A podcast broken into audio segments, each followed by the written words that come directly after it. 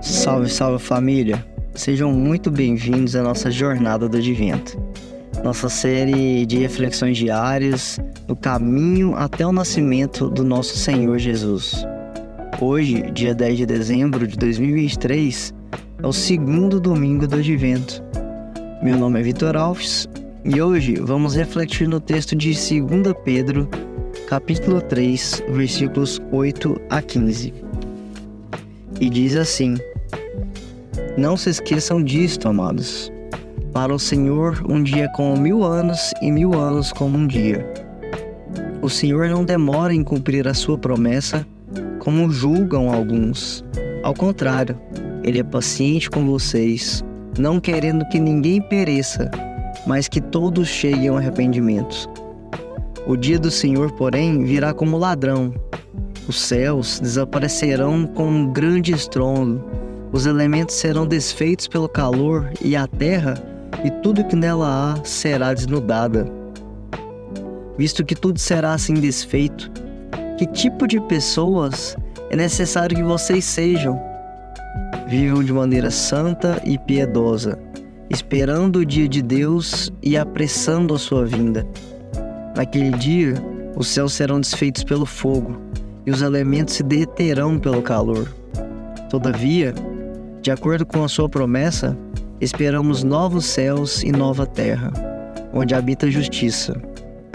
Portanto, amados, Enquanto esperam estas coisas, empenhem-se para serem encontrados por Ele em paz, imaculados e inculpáveis.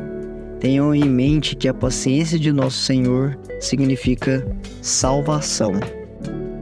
No versículo 8, Pedro começa: O Senhor não demora a cumprir a sua promessa.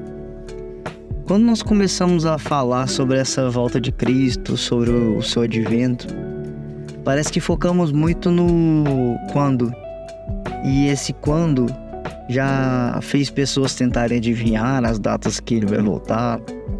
É, e quando falamos desse assunto, traz até muitas vezes ansiedade para as pessoas. Mas o foco de Pedro, o prisma que ele usa e que nós devemos usar também, é de eternidade.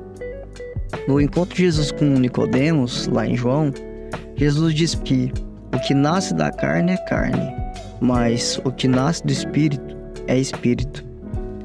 E viver pelo espírito é lembrar quem somos, de onde vimos e para onde iremos. Então, para a nossa o nosso espírito não, não existe tempo. Ele colocou a eternidade em nós. A única coisa que é finita e que um dia vai acabar é a nossa carne.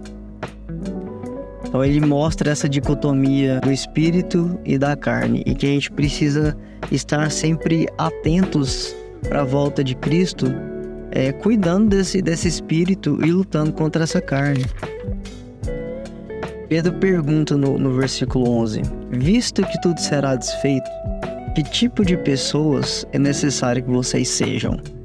E ele mesmo responde: Vivam de maneira santa e piedosa. E essa é a, a grande verdade, assim, de, de como nós devemos viver. E como que a gente vai viver assim, né? Para viver dessa maneira é só em Jesus, não tem outra forma. Nosso espírito ele anseia estar de volta com Cristo. E em Romanos 8, 13 e 14 diz assim: Pois se vocês viverem de acordo com a carne, morrerão. Porque todos que são guiados pelo Espírito de Deus são filhos de Deus.